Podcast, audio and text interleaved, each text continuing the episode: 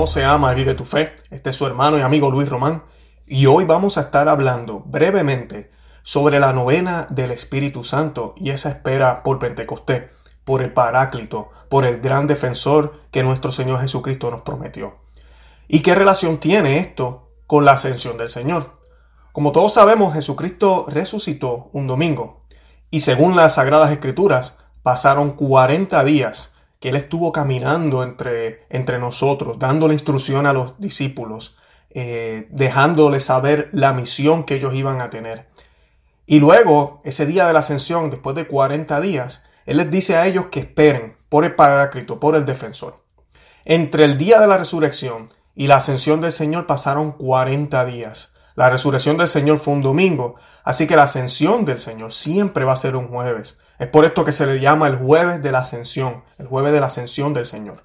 Posiblemente muchos de los que están viendo este video o escuchando este audio estarán cuestionándose y preguntando, pero yo no recuerdo haber celebrado la ascensión del Señor un jueves. Esto es debido a que el Vaticano ha permitido que los obispos en las últimas décadas puedan mover la fecha de algunas fiestas en el año para el siguiente domingo.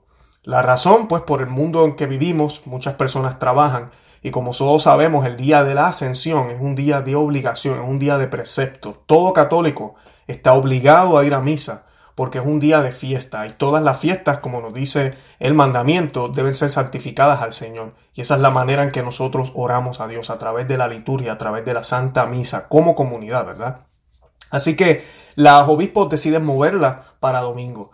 A pasar las décadas, en los últimos años, eh, por lo menos yo he notado que casi todos los países en el mundo la han movido para domingo. Así que se pierde esto de los 40 días.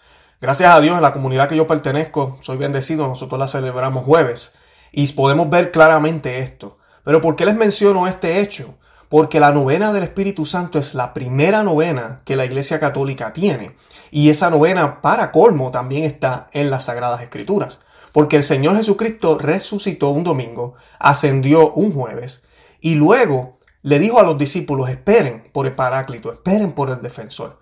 De ese día, desde el viernes hasta el sábado, justo antes de Pentecostés, hay nueve días. Pasaron nueve días. Y la palabra novena, eso es lo que significa, nueve días. ¿Qué hicieron esos nueve días los discípulos junto con la Santísima Virgen María? Estuvieron en oración. Y eso es lo que es una novena. Aquí en las notas de este corto video yo les estoy compartiendo un enlace en el cual van a poder encontrar las instrucciones de cómo rezar esta novena al Espíritu Santo. Hay diferentes versiones, hay palabritas aquí y allá, yo les estoy colocando un enlace en el artículo que van a abrir y ahí es, eh, está la información, viene de corazones.org. Eh, si no me equivoco, creo que es la misma versión que EWTN publicó también, así que pues pueden leerla y hacerla día por día. Son nueve días que nos dedicamos a ponernos en disposición para que el Espíritu Santo se derrame sobre nosotros. Como todos sabemos, nosotros recibimos el Espíritu Santo en el bautismo, pero a través de la confirmación, los que están confirmados ya, esas gracias han sido activadas. Pero sabemos que por culpa del pecado, los errores, la pereza, todo este tipo de cosas a veces nos enfriamos. Y estas oportunidades que la iglesia nos da, estas fiestas de poder recordar lo que nuestro Señor Dios hizo a través de la tercera persona del Espíritu Santo, nos brinda la oportunidad de poder otra vez encender esa llama, encender ese fuego, para que podamos salir a las esferas del mundo, como Él nos lo pidió, a evangelizar, a hacer todos sus discípulos. Y la mejor manera de evangelizar es a través de nuestras acciones, a través de nuestra vida cristiana. Y no hay cristiano, ¿verdad?, que pueda ser un verdadero cristiano si no habla de Cristo. Así que debemos hablar de Cristo, que las personas vean a Cristo a través de nuestras obras y que nosotros siempre estemos en oración junto a Él, junto a María y junto a todos los santos. De verdad que les deseo un feliz Pentecostés. Ojalá puedan hacer esta novena durante los nueve días. Si estás viendo este video un poquito tarde y ya pasó uno, dos, tres, maybe hasta cuatro días ya de la novena, no te preocupes. Vuelve hacia atrás, lee esos cuatro días las oraciones que hay, hazlas todas en un solo día. No es la mejor manera, pero lo estás haciendo y continúa con los días que restan.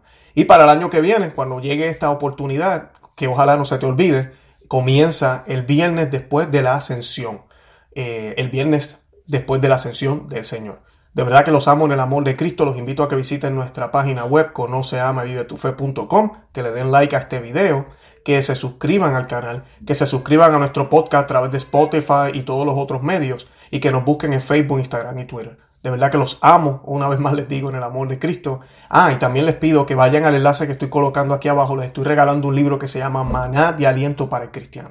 Así que ponen su información y les voy a estar enviando una copia gratis. Que Dios los bendiga y que la Santísima Virgen siempre los acompañe. Santa María, ora pro nobis.